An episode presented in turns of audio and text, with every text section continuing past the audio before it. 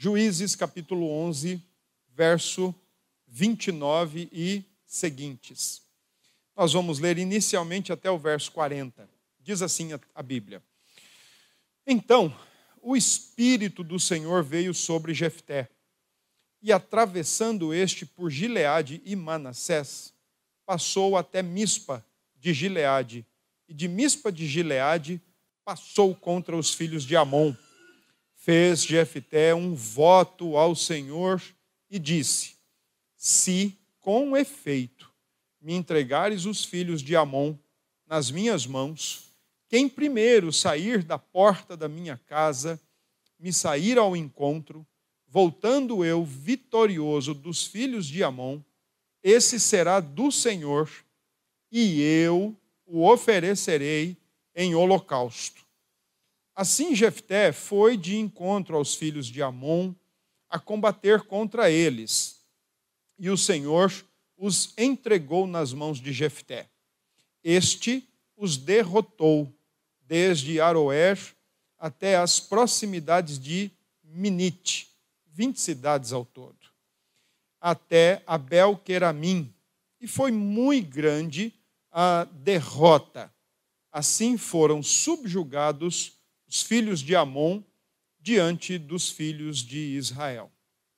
Vindo, pois, Jefté a Mispa, a sua casa, saiu-lhe a filha ao seu encontro, com adufes e com danças. E era ela filha única. Não tinha ele outro filho nem filha. Quando a viu, rasgou as suas vestes e disse: Ah, filha minha, tu me prostras por completo.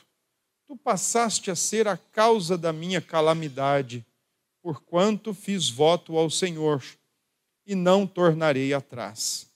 E ela lhe disse: Pai meu, fizeste voto ao Senhor, faze, pois, de mim, segundo o teu voto, pois o Senhor te vingou dos teus inimigos, os filhos de Amon.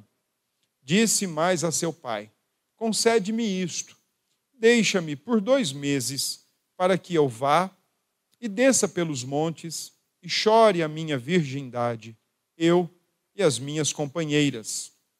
Consentiu ele, vai, e deixou-a ir por dois meses.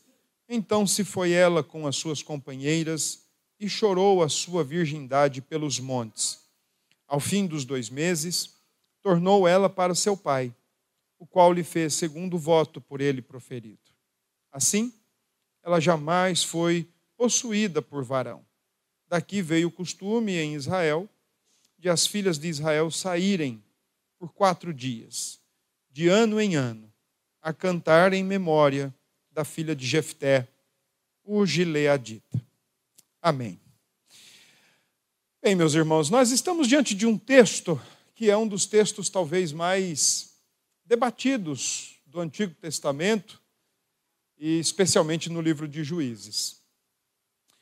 Deixe-me situá-los do que é que está acontecendo desde o capítulo 10 do livro de Juízes, novamente o povo de Deus voltou a fazer o que era mal. Se você puder voltar aí uma página, talvez, da sua palavra, da sua Bíblia, desde o capítulo 10, versículo 6, 6 novamente é dito que o povo de Deus voltou a fazer o que era mal. Nós já estamos familiarizados, nós já estamos acostumados com o significado dessa expressão significa que o povo fechou o coração, cerrou os ouvidos, deixou o Deus de Israel, deixou o Deus das Escrituras de lado e foi após outras divindades pagãs, divindades inclusive que estavam não somente nas regiões circunvizinhas ao seu território, mas também estavam intramuros por causa dos deuses cananeus, por causa do povo cananeu que ainda habitava na terra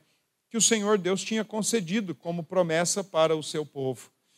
Então, o povo de Deus, toda vez que o livro de Juízes diz isso, há uma alusão à idolatria. O povo está deixando Deus para se apegar a uma divindade pagã ou para revelar-se um povo idólatra.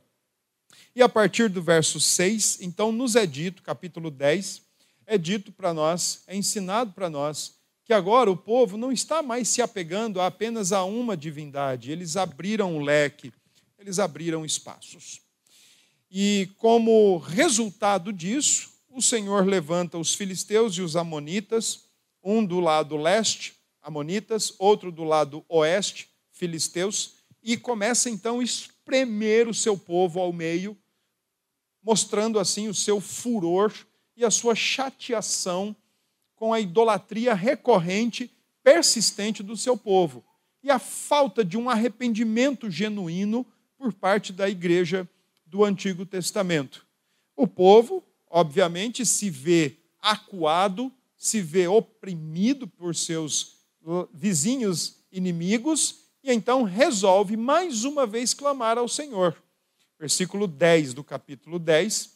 E então o Senhor Deus precisa lembrar-lhes de uma coisa: toda vez que vocês pecaram desta forma e toda vez que vocês me clamaram, eu estive para atendê-los, eu estive para livrá-los. No entanto, da maneira como vocês estão me procurando novamente, procurem as divindades que vocês adoraram, elas podem fazer o mesmo. Vocês não me, em outras palavras, o Senhor Deus está dizendo, vocês querem apenas um alívio imediato e não uma vida sob o meu senhorio. Façam isso então, procurem as divindades pagãs. O povo, diante da recusa divina, diante da resposta divina, o povo se viu então em maus lençóis, já estavam em apuros, e agora o Deus da aliança está pronto, a ponto de abrir mão da aliança mesmo com eles. E aí então o versículo 15 diz: Olha, Senhor, realmente nós temos pecado contra ti, faze conosco o que lhe for melhor, o que melhor lhe parecer, mas eh, nos livra ainda desta vez. E o versículo 16 do capítulo 10 diz que o Senhor já não pôde reter sua graça, já não pôde reter sua misericórdia, e então ajudou o povo mais uma vez, a socorrer o povo mais uma vez. Só que agora o Senhor resolve ajudar o povo com um homem fruto do seu tempo, fruto da sua época. Um homem valente, como diz o capítulo 11, Jefté. No entanto, o chefão da máfia, o chefão da quadrilha, filho de uma prostituta, talvez de uma aventura, aventura, para não dizer adultério, fruto de um adultério cometido por seu pai com uma prostituta, enxotado, esculhambado por seus irmãos, porque não queriam dividir com ele a herança, e automaticamente um homem que foge da sua região para uma outra região e reúne junto a si versículo 3 do capítulo 11, homens levianos. Então, agora ele tem uma gangue, agora ele tem uma máfia, agora ele tem um cangaço. Ele tem os lampiões com ele. E é assim que ele é de fato. E é a esse que o povo de Deus recorre para livrá-los, mais uma vez, da mão dos opressores ocasionados por seu próprio pecado de idolatria. Esse homem era bom de história a partir do capítulo 11, verso 12, até o verso 28, ele faz um relato histórico brilhante. Defende que a terra onde o povo de Deus está é uma terra historicamente concedida por Deus e não meramente invadida. Ele faz um relato teológico dizendo que a terra é de Deus, então é Deus quem deu a terra e ele faz finalmente um argumento jurídico da legalidade da terra. Ele está dizendo: olha, que Deus agora, o nosso juiz, aquele que é juiz, resolva a nossa causa, se é para nós ficarmos ou se não é para ficarmos. E então, nós temos o texto que está agora adiante de nós, ou diante de nós, perdão, versículo 29. Uma vez que o Espírito de Deus se apossa de um homem. Isto é uma característica do livro de Juízes. Uma vez que o Espírito de Deus se apossa de um homem, ele se apossa como ordenança divina. É o Senhor quem está ordenando e decidindo que aquilo deve acontecer. E o fato do Espírito de Deus estar sobre aquele juiz indica somente uma coisa: capacitação para ele desempenhar a tarefa para a qual ele está sendo levantado. O Espírito de Deus, no livro dos juízes, não provoca mudança moral. O Espírito de Deus, no livro dos juízes, não provoca mudança intelectual, mudança espiritual, mudança moral. Ele vem sobre um juiz e utiliza-se desse juiz tal qual ele é, tal qual ele está. Deixe-me dar um exemplo, que vai ficar muito claro aqui na nossa exposição. Se esse juiz é um analfabeto bíblico, o fato do Espírito de Deus estar sobre ele não vai sanar o seu analfabetismo bíblico e agora ele vai se tornar um PhD bíblico teológico em fração de milésimos de segundos. O Espírito está vindo sobre ele, já está sobre ele, capacitando-o para realizar a tarefa de livrar a igreja, de livrar o povo de Deus do Antigo Testamento dos seus opressores, em resposta divina ao clamor do seu povo. Mas o Espírito não está ali para mudá-lo, para melhorá-lo, para transformá-lo, seja espiritual, moral ou intelectualmente. Está ali apenas para habilitá-lo para determinada tarefa. E uma vez que o Espírito está sobre o juiz, uma coisa é certa: esse é o grande sinal, é a grande evidência de que Deus vai livrar o povo através daquele homem. Não haveria a necessidade de mais nada.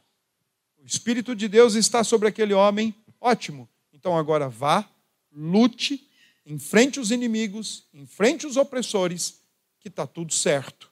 O Senhor já deu o que lhe era necessário e preciso para tal. É isso que o versículo 29 está nos dizendo o Espírito do Senhor está sobre Jefté, um homem que aos nossos olhos talvez não teria um currículo lá muito bom para ser um juiz em Israel, para ser um servo de Deus. Afinal de contas, como já mencionado, ele era filho de uma prostituta, fruto de um adultério do seu pai, enxotado por seus irmãos, marginalizado por seus irmãos, e agora ele tinha a gangue própria. Esse é o homem que Deus vai usar Aliás, esse é o homem que Deus usou.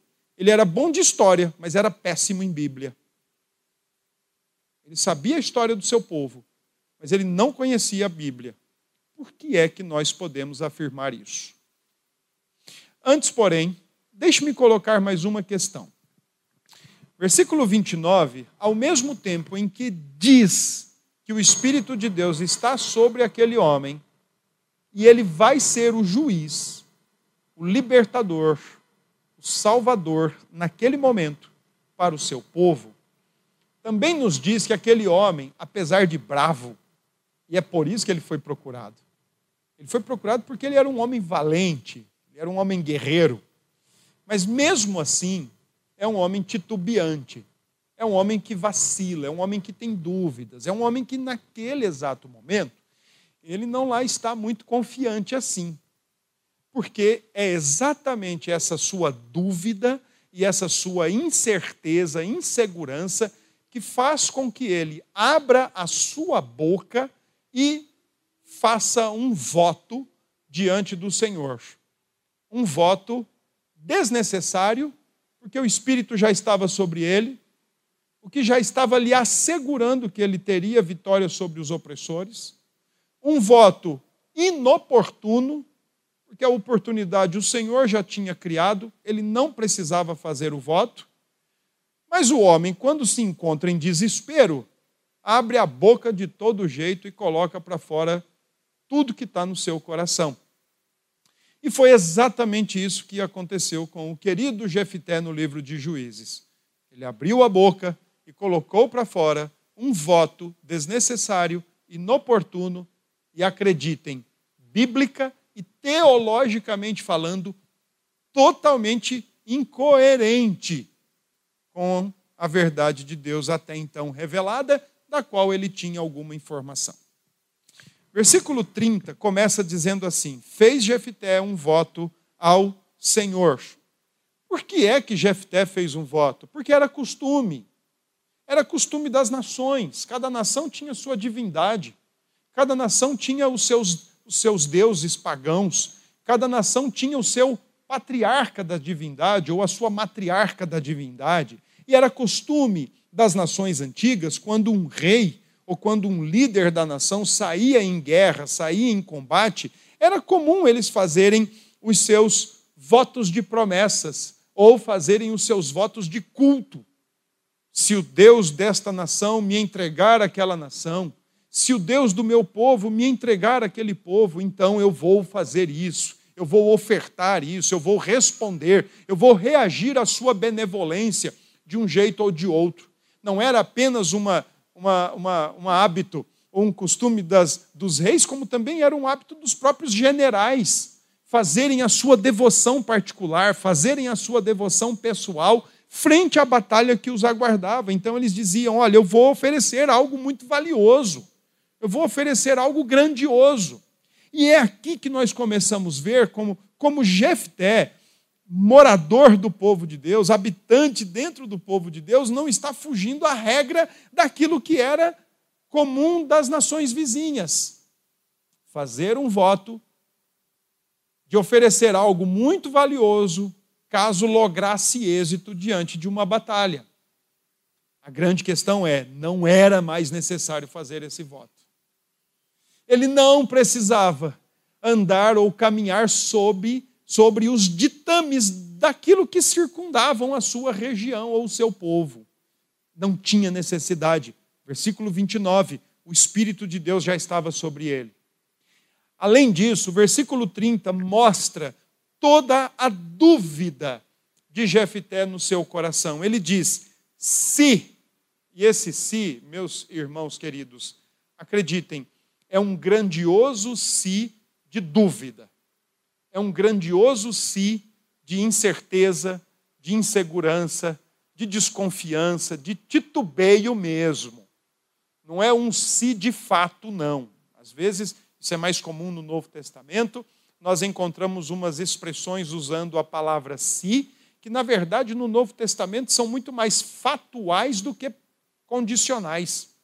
Exemplo clássico: se somos infiéis, ele permanece fiel. Quando Paulo diz isso a Timóteo, Paulo não está dizendo que a nossa fidelidade ela é um tempo sim e um tempo não. Paulo está dizendo exatamente o contrário. Paulo está dizendo, olha, de fato nós somos infiéis. Mas ainda bem que a fidelidade de Deus não é condicionada à nossa, ele permanece fiel. Aqui no caso, o texto não tem a menor intenção de mostrar uma expressão de fato de fato, com efeito, me entregares os filhos de Amon. É o contrário, é uma dúvida, é uma dúvida grande, abrigada, alimentada no seu coração, mesmo com a descida e a capacitação do Espírito sobre a sua vida. Percebam então, a primeira questão aqui é: o Espírito Santo não remove as dúvidas e as inseguranças do coração de Jefté ao descer sobre ele porque ele desce apenas para habilitá-lo para a batalha. Ele não muda moral e espiritualmente ou intelectualmente o interior de Jefté.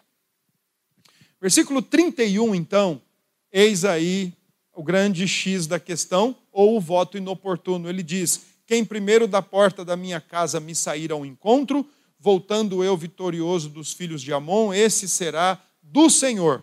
E aqui, irmãos, eu quero enfatizar essa expressão final do versículo 31 e eu oferecerei em holocausto. É uma expressão definida, é uma expressão totalmente usada para uma outra pessoa e não para um animal. Há quem diga, por exemplo, tem um autor chamado Kenneth Bailey, e ele defende a ideia que quando Jefté uh, fez o voto, ele esperava que um animal saísse ao seu encontro, a não ser que fosse o Roberto Carlos quando diz lá na música que ele chegou na, no portão da casa e o cachorro lhe sorriu latindo. Só se for isso mesmo, ele esperou talvez um cabritinho saindo da porta, saindo da, de dentro da casa. É, e chegou para Jefté e pronto, está aqui quem eu vou oferecer em holocausto. Aliás, a cultura da época ensinava que não era qualquer sacrifício que um general ou um rei prometia. Eles sempre prometiam alguma coisa muito valiosa. E entregar filhos ou pessoas em holocaustos, por exemplo, era muito comum na região de Moabe, era muito comum na região dos Amonitas. Ah, ah, entre os Moabitas, a divindade pagã Moloque exigia sacrifícios de crianças. Entre os Amonitas, a divindade pagã Quemos exigia sacrifícios humanos. A igreja do Antigo Testamento não está isenta de ser paganizada. E o que Jefté está fazendo é exatamente agir como um pagão, embora alguém cujo Espírito de Deus está sobre a sua vida. Porque o Espírito de Deus não melhorou ou não aprimorou o seu intelecto, o, o, o transformando de um analfabeto bíblico teológico para um PhD bíblico teológico. Jefté está pensando numa pessoa mesmo quando ele faz o voto. Ele não está pensando no cachorro. Inclusive, o próprio Kenneth Bailey, que morou muito tempo naquela região e todos os seus escritos são com muita propriedade a partir da vivência que ele teve na região do Oriente Médio, ele defende a ideia que Jefté estava esperando que um cachorro saísse por sua porta. Mas eu não me recordo, sinceramente, de ter lido no livro de Levítico que cachorros deveriam ser ofertados em holocausto ao Senhor. Pelo contrário, o cachorro não era lá um bicho muito querido pelos judeus. Então, quando Jefté faz o seu voto, ele está sim votando entregar uma pessoa. Porque, como um homem do seu tempo, ele já reflete, mesmo dentro do povo de Deus e em meio ao povo da aliança, ele já reflete uma paganização influenciando a sua mente e o seu culto. Além do mais, o voto que ele faz é um voto que representa a sua incredulidade e o seu desespero diante agora de uma batalha. Em outras palavras, ele quer ganhar o favor do Senhor a todo custo. Ele quer encontrar favor diante de Deus a todo custo. O texto então continua dizendo, do versículo 32 até o versículo 33, que ele foi para a batalha depois de ter feito o voto e ele logrou o êxito. Não por causa do voto, é claro. Ele logrou o êxito não por causa do seu currículo, que não era dos bons. Ele logrou o êxito não por causa do seu conhecimento bíblico teológico. Ele logrou êxito porque, apesar de tudo isso, o Senhor Deus derramou do seu espírito sobre a sua vida e, por causa disso, e tão somente por causa disso, ele logrou êxito na batalha contra os Amonitas, que não arredaram o pé depois de seus argumentos histórico, teológico e civil. E aí, então, vem a parte final do voto de Jefté, ou do texto que narra o voto de Jefté. O inferno de um crente sempre é o outro. É isso. O inferno de um ser humano sempre é o outro. E nós vamos ver o que Jefté faz. O burro, o analfabeto bíblico, acusa a filha agora de ser o seu grande motivo de tristeza. Mas quem abriu a boca para votar? Quem não conhece as Escrituras? Quem que permitiu ser paganizado no seu culto, na sua oferta ao Senhor, na sua vida com Deus? Foi a filha? Mas para Jefté, sim, foi ela. O problema é ela. O problema é a existência dela. Simples assim. Versículo 34, ele volta para sua casa. E quem é que sai ao seu encontro? Não é a ovelhinha, não é o cabritinho gordo preparado para uma oferta, e muito menos o cachorro latindo para ele no portão, sorrindo-lhe. É a sua filha. E o texto é claro. O texto diz no versículo 34 que era ela a filha única. Que é que isso significa? Se você olhar para o texto do capítulo 9 de o capítulo 8 de Juízes, você vai ver Gideão com 70 filhos. Se você olhar para o capítulo 9, você vai ver Abimeleque não tendo filhos. Mas se você olha para o capítulo 10 de Juízes, você vê um juiz chamado Jair com 30 filhos. E agora você chega para Jefté e ele só tem uma filha. E a única filha que ele tem vai morrer. E depois, a partir do capítulo 12, verso 8, você vai encontrar aí o nome de três juízes menores, como são conhecidos, e você vai poder observar que eles também têm 30 filhos. Por exemplo, capítulo 12, verso 9 diz acerca do juiz Ibissam, diz o seguinte: tinha este 30 filhos e 30 filhas, 60 filhos ao todo. Antes de Jefté tinha-se descendentes, depois de Jefté tinha-se descendentes, mas com Jefté não vai sobrar ninguém. O que, é que isso significa? Simples, significa que o pecado de Jefté foi tão terrível que não lhe foi possível deixar nenhum descendente e muito menos alguém que lhe preservasse a genealogia. Mas apesar disso, é um dos poucos que aparece em Hebreus 11 como herói da fé, como herói daqueles que não têm mérito, por graça de Deus. O texto agora no verso 35 diz que quando Jefité viu sua filha, ele rasgou as suas vestes. Atitude de humilhação, atitude de lamento. Atitude essa adotada muito antes, inclusive, pelo próprio povo de Deus. E então, ele solta a expressão dizendo que a sua filha é a responsável por tudo aquilo. Dizendo: Filha minha, você me faz ficar no chão por completo, tu me prostras por completo. É, tu passastes a ser a causa da minha calamidade. Eu não me lembro de termos lido que foi a filha que fez um voto. Eu não me lembro de termos lido que foi a filha que abriu a boca para fazer um voto desnecessário, inoportuno. Foi Jefté que fez. Mas essa é uma das grandes questões. Aliás, essa é a perícia do ser humano, ou a expertise do ser humano. Né? Nós somos peritos nisso. É, sempre é o outro o culpado. Jefté está reproduzindo aqui Adão. É a mulher. Só que aqui ele está dizendo, é a minha filha. A minha filha que é o culpado de eu agora estar triste, de eu estar com a minha alma em lamento, em tormento, de eu estar lançado ao pó. É a minha filha a culpada disso tudo. E ele diz mais, olha que interessante: fiz voto ao Senhor Versículo 35: E não tornarei atrás. Ele sabia das implicações de voltar atrás, por isso ele não volta, ele vai cumprir. E a filha se mostra uma pessoa extremamente aberta e solícita ao pai. Quando ela diz: Se fizeste voto ao Senhor, então cumpre segundo o teu voto. Uma vez que o Senhor vingou os teus inimigos, faça o que o Senhor votou, cumpra com a sua palavra. Só, versículo 37, ela pede alguns dias para chorar a virgindade dela, porque afinal de contas ela não teria casamento. Logo, não teria genealogia, não teria descendência para deixar para o seu pai Jefté. O seu nome seria extirpado. O seu nome seria tirado da história, porque não ficaria nenhum descendente por causa do seu pecado.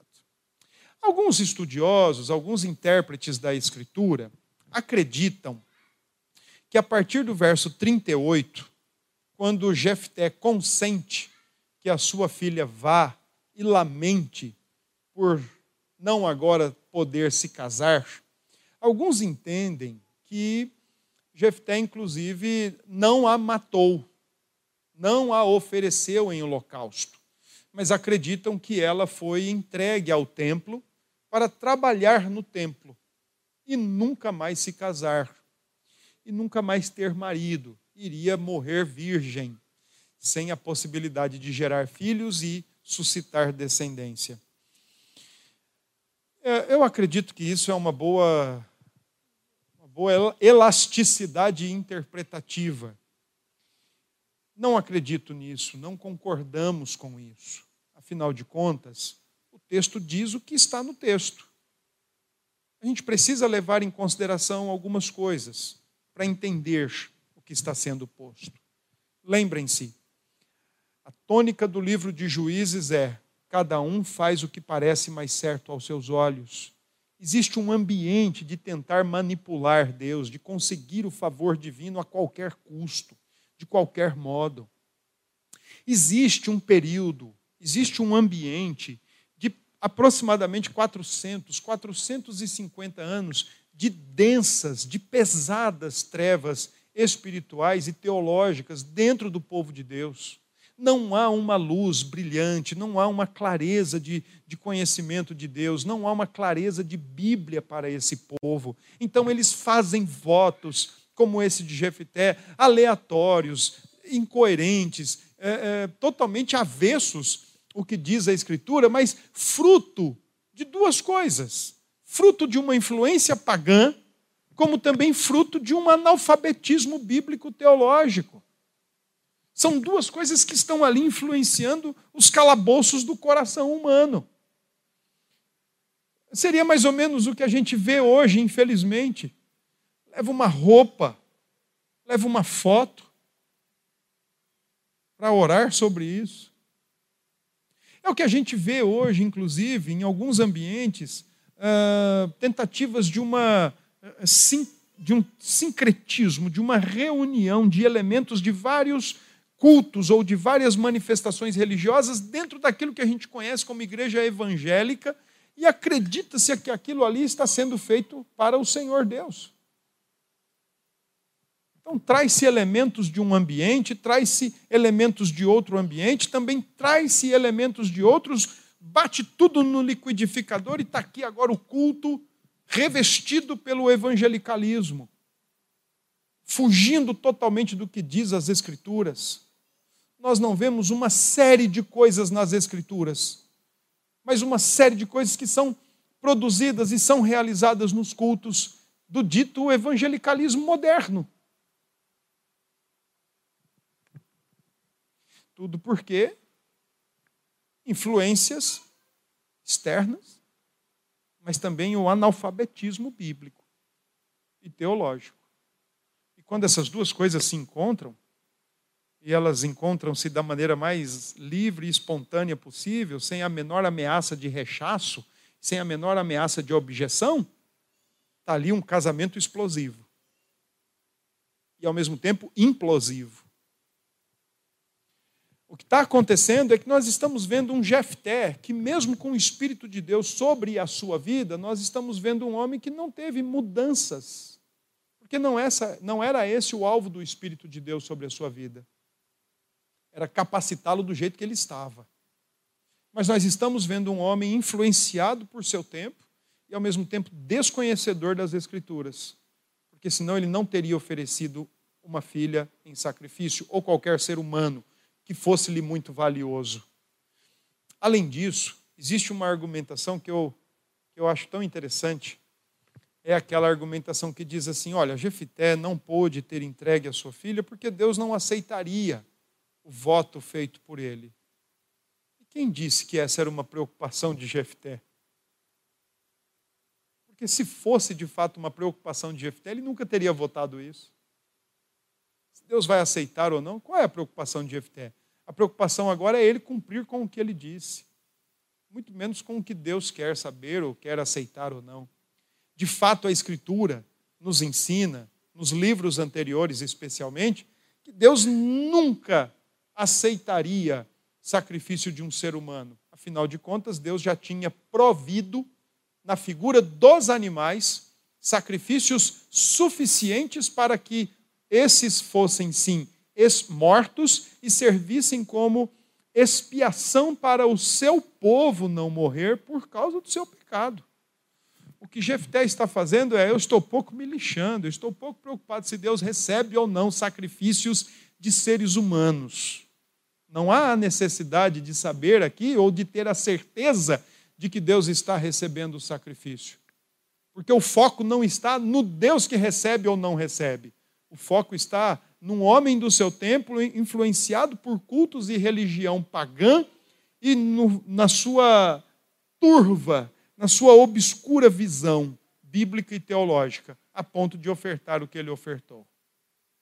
Portanto, irmãos, o livro de Juízes, especialmente o capítulo 11, e aliás, digno de nota, é bem no meio do livro, mostra onde pode chegar a ignorância do coração humano em relação às Escrituras, onde ela nos leva e o que ela pode fazer dentro de uma igreja. Oferecer o que Deus nunca disse para oferecer, nunca estabeleceu que fosse ofertado e certamente nunca seria recebido por ele. Essa é a primeira vez que acontece isso nas Escrituras? Não. Se você se lembrar, por exemplo, de Levítico, capítulo 11, é dito que dois homens, é, Abiatã e o seu irmão, foram levar o fogo estranho diante do Senhor. Foram fulminados. É dito no capítulo 1 de Isaías que o povo de Deus ofertava sacrifícios mecânicos, porque sua mente e seus corações estavam longe honravam a Deus com os lábios, mas o coração estava priorizando e intencionando outras coisas, a ponto de Deus dizer: parem com este tipo de culto, porque vocês me fazem muito mais sofrer do que se tornar agradáveis a mim. Parem, isso me faz sofrer, eu os aborreço. Deus diz assim no capítulo 1 de Isaías: Isaías, a minha alma os aborrece, porque o culto de vocês é pesado, é sofrível, é com a boca, porque o coração está longe, as intenções são outras, as motivações são outras, os reconhecimentos são outros. Assim, portanto, o texto de Juízes nos ensina exatamente o que o nosso coração pode nos levar a fazer quando não auxiliados e não guiados pela Escritura na nossa vida devocional de acreditar que qualquer coisa, ou de qualquer forma, ou de qualquer jeito, nós estamos fazendo isso para Deus. Na verdade, nós estamos talvez tentando é, suprir algo em nós mesmos e resolver algo em nós mesmos. Um desespero em nós mesmos. Por isso que o livro de Eclesiastes, capítulo 5, ensina que todo cristão deve ter muita sabedoria antes de abrir a sua boca para fazer um voto a Deus. Muita sabedoria. Sabedoria para votar dentro dos limites bíblicos, sabedoria para votar dentro daquilo que é execuível, que pode ser executado, e sabedoria para votar sem quebrar o princípio das Escrituras. Tudo isso Jefté não fez. E sim, sua filha foi morta, foi ofertada em holocausto. Influência pagã, encontrando-se com o analfabetismo bíblico e teológico. Uma mistura explosiva e implosiva. O texto termina dizendo que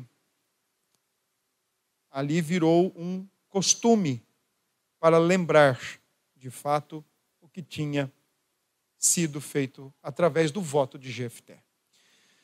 Capítulo 12, até o versículo 8, versículo 1 ao 7, é o final da história de Jefté. Fecha-se aí mais um ciclo. E eu quero ler o texto com vocês e rapidamente explicar o que esse texto ensina.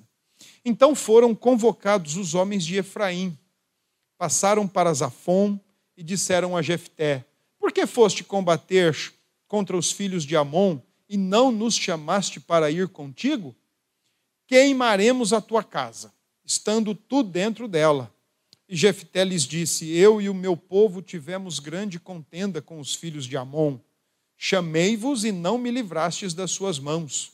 Vendo eu que não me livráveis, arrisquei a minha vida e passei contra os filhos de Amon e o Senhor os entregou nas minhas mãos. Por que, pois, subistes hoje contra mim para me combaterdes? Ajuntou Jefté todos os homens de Gileade e pelejou contra Efraim. Uh, e os homens de Gileade feriram Efraim, porque este dissera: Fugitivos sois de Efraim, vós, gileaditas, que morais no meio de Efraim e Manassés. Porém, os gileaditas tomaram os vaus do Jordão que conduzem a Efraim, de sorte que quando qualquer fugitivo de Efraim dizia: Quero passar, então os homens de Gileade lhe perguntavam: És tu efraimita? Se respondia: Não, então lhe tornavam: Dize, pois, Shibolete. Quando dizia Sibolete, não podendo exprimir bem a palavra, então pegavam dele e o matavam nos vales do Jordão. E caíram de Efraim naquele tempo 42 mil. Jefté, o gileadita, julgou a Israel seis anos e morreu. E foi sepultado numa das cidades de Gileade. O que é que o texto aqui está colocando? É que esse mesmo homem, de um currículo não tão bom, de um currículo não tão apreciado, interessado em governar, interessado em ser cabeça, interessado em ser chefe de um local, levantado por Deus com o Espírito de Deus para conduzir a nação e para livrar a nação, que fez um voto inoportuno, desnecessário, um voto totalmente é, louco, pagão, que explodiu e implodiu. Agora ele termina os seus dias em guerra civil. Gileade era da região de Manassés, Manassés era irmão de Efraim, e ambos eram filhos de José, um dos patriarcas, filhos de Jacó. E agora eles estão brigando entre eles. Tudo isso porque Efraim se achava no direito de participar da guerra. Tipo aqueles crentes que não gostam de se envolver com a igreja, tipo aqueles crentes antigos na igreja que não movem uma palha, mas quando as coisas acontecem e eles não estão presentes, eles vêm cobrar satisfação. Por que, que não me chamou para participar? Por que, que não me convidou? Por que, que eu não fui avisado disso? É mais ou menos isso que Efraim está fazendo, lá na igreja do Antigo Testamento. E agora a guerra civil implode entre eles. Dois irmãos, filhos de José, estão brigando. E é interessante a maneira como eles descobrem quando é ou não efraimita, pelo dialeto. Pede-se para o homem dizer a palavra shibolete. Como os efraimitas, por causa do seu dialeto, da sua língua local, do seu modo de se comunicar, não conseguiam produzir, pronunciar o CH, o CH na boca deles virava S, eles descobriam facilmente como eram, se eram ou não efraimitas, através da palavra. E assim, então, logo que descobriam o inimigo pela sua pronúncia de palavras, matavam-no. Diz o texto que 42 mil morreram. Não de fora, não de outras localidades, nem pagãos, mas dentro do povo de Deus, dentro da própria igreja do Antigo Testamento.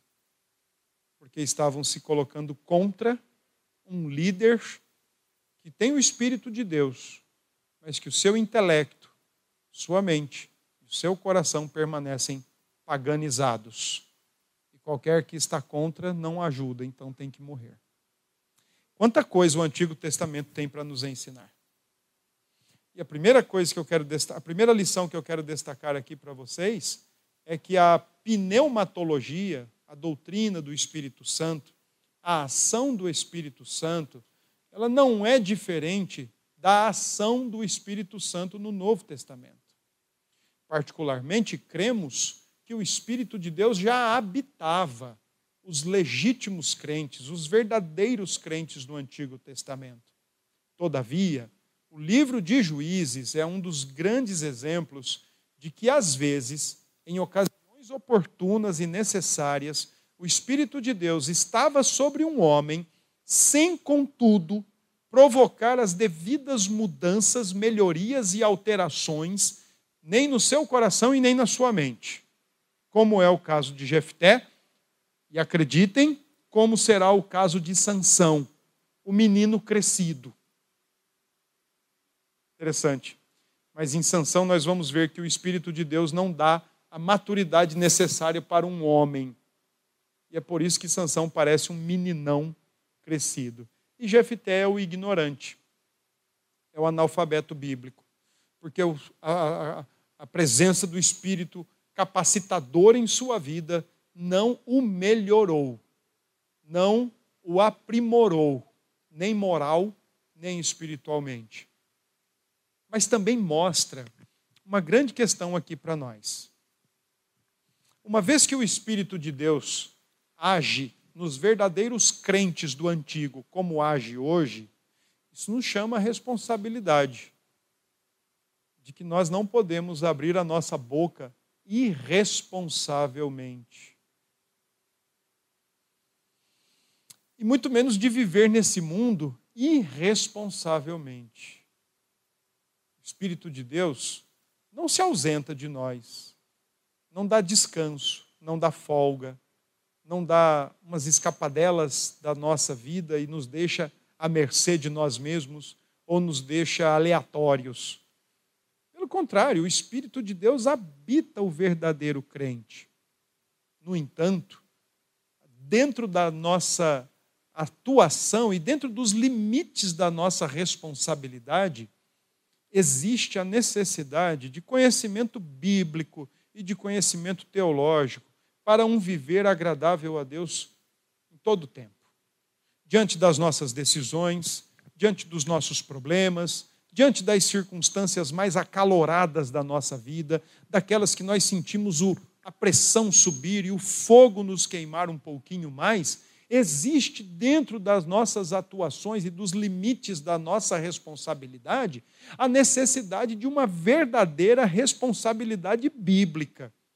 E não de nós agirmos como que se não conhecêssemos as Escrituras, como que se não conhecêssemos a verdade revelada de Deus. Nós erramos exatamente por isso, porque não a conhecemos, não a estimamos, não a priorizamos. É por isso que erramos o fato do Espírito estar em nós não nos isenta de uma boa leitura bíblica, de uma boa vida devocional, de uma boa vida de investigar os tesouros da palavra de Deus, apreendê-los e colocá-los em prática. Crente preguiçoso é aquele que acredita que quando abrir a boca o Espírito vai dar o que falar. Isso é um preguiçoso. Isso não é um crente espiritual. Isso não é espiritualidade.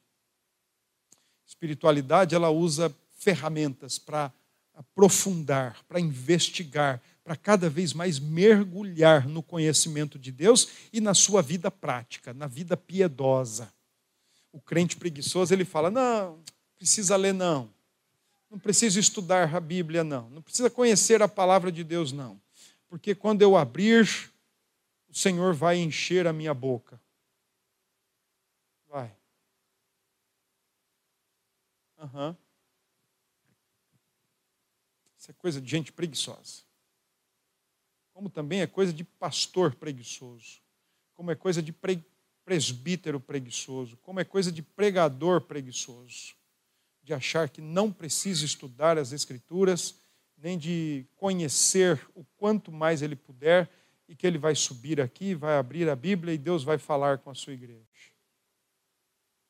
Isso é coisa de gente preguiçosa, que dentro dos limites daquilo que é colocado como sua responsabilidade, não pratica, não faz. E sempre que se vê em maus lençóis, parece uma barata tonta, que não sabe como agir.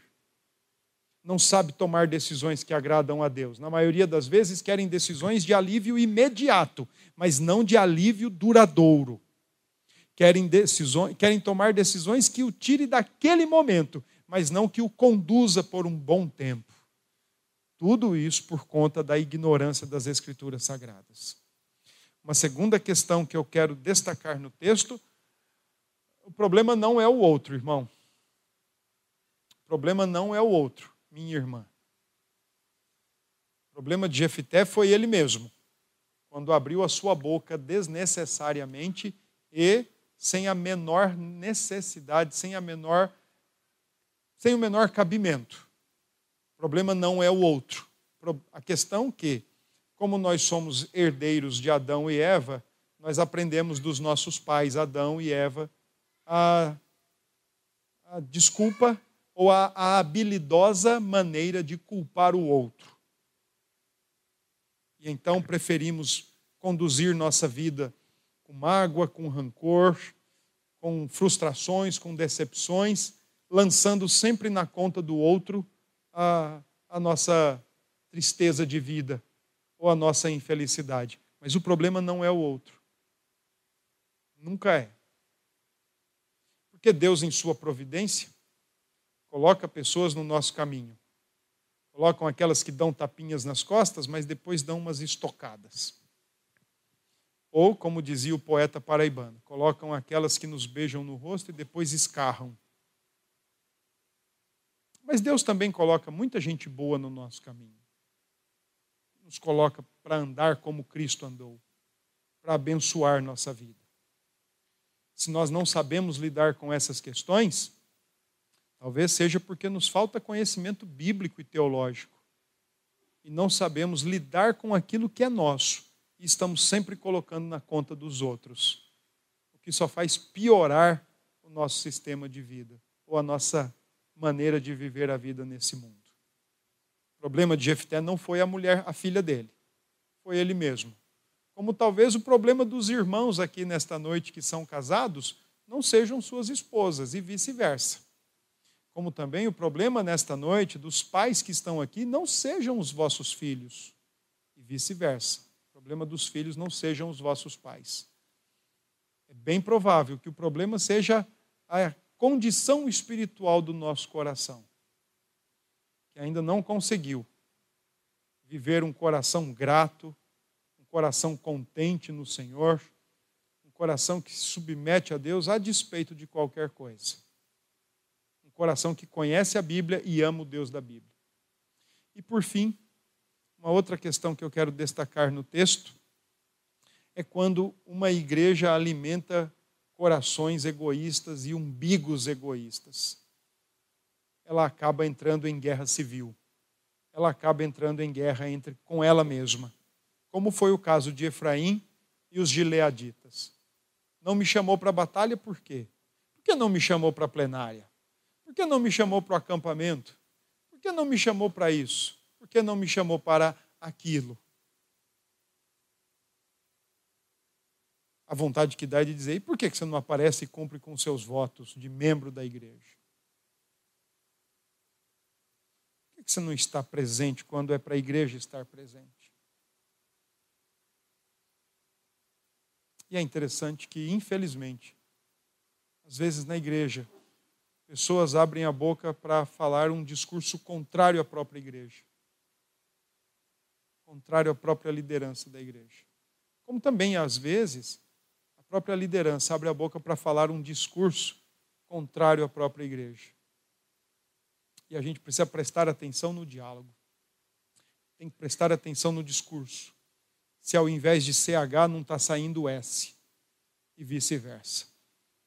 Porque, infelizmente, quando corações que querem muita luz, muita vitrine, como o de Jefité e como o dos, dos efraimitas, como quando corações que querem muita luz e muita vitrine se encontram, um acaba querendo mais que o outro. Dá briga, dá resultado mal. A conclusão para nós é a seguinte: ainda bem que o nosso juiz não é Jefté. Amém. Ainda bem que o nosso juiz não é Jefté. Mas Jefté está na galeria dos heróis da fé dos heróis daquele que não tem mérito. Porque fé é isso. É se destituir do mérito e confiar em Cristo. Esse sim é o nosso verdadeiro juiz. Esse é aquele que pecado algum se achou em sua boca. É aquele que sempre que abriu a sua boca, as pessoas se maravilhavam com a sua doutrina e com a sua autoridade, com a sua autoria própria. É aquele que nunca ofereceu sequer algo desagradável a Deus. Pelo contrário, ele ofereceu um sacrifício agradável, de valor eterno, sobre o qual nós ancoramos a nossa vida e o nosso coração, confiados no sacrifício de Cristo, sempre. para vivermos diante de Deus o tempo todo. Nunca em nós, mas sempre nele. Já parou para imaginar se nós fôssemos amparar a nossa vida cristã no tanto que a gente lê de Bíblia? No tanto que a gente conhece das Escrituras, no tanto que a gente conhece da, da boa teologia? Já parou para pensar nisso? Talvez não seria exagero dizer que estaríamos reproduzindo Jefté hoje. Graças a Deus que nós amparamos nosso coração e nossa vida no juiz Jesus Cristo e no seu sacrifício perfeito. Porque se não for a Ele, talvez estaríamos fazendo votos equivocados demais. Que Deus tenha misericórdia de nós e continue nos ajudando.